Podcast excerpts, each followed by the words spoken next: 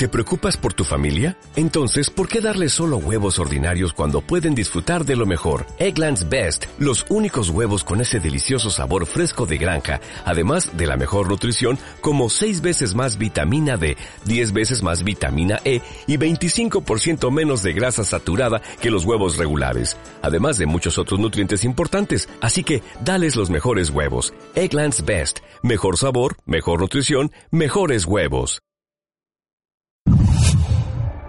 La vocación, por definición, es el llamado a ser. Y quien escucha ese llamado y lo combina con talento y dedicación, logra trascender en cualquier ámbito.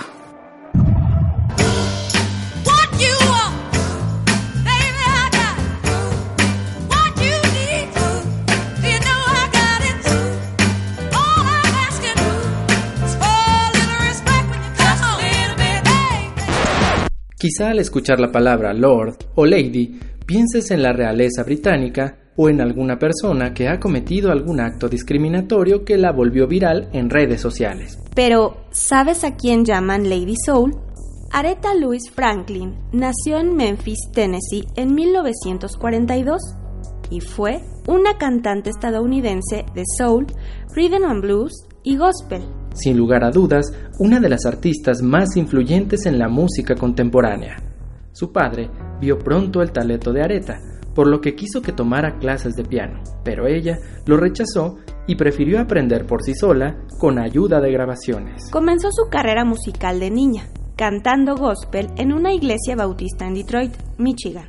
Después, en 1960, cuando tenía 18 años, firmó su primer contrato con la disquera Columbia Records. Tras un arranque difícil, Franklin alcanzó éxito comercial gracias a canciones como Respect, Chain of Fools, A Natural Woman, I Never Loved a Man y I Say a Little Prayer. A mediados de la década de 1960 se consolidó como estrella femenina del soul, algo que usó en favor de los derechos raciales en Estados Unidos, siendo un elemento influyente dentro del movimiento racial y de la liberación femenina. Uh, you want to give people dignity and respect and you want to receive it. You have to receive it. Después del asesinato de su padre en 1979, encontró el éxito con los álbumes Jump to It y Who's Summing Who. Participó también en la película The Blues Brothers en 1980 de John Landis. En 1998 recibió la aclamación internacional por cantar la ópera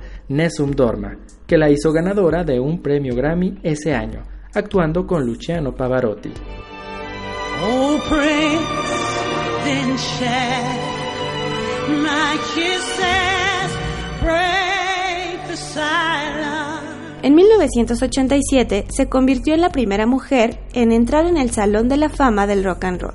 En total, ganó 18 Grammys y es una de las mejores vendedoras de discos de todos los tiempos, con 75 millones a través del mundo.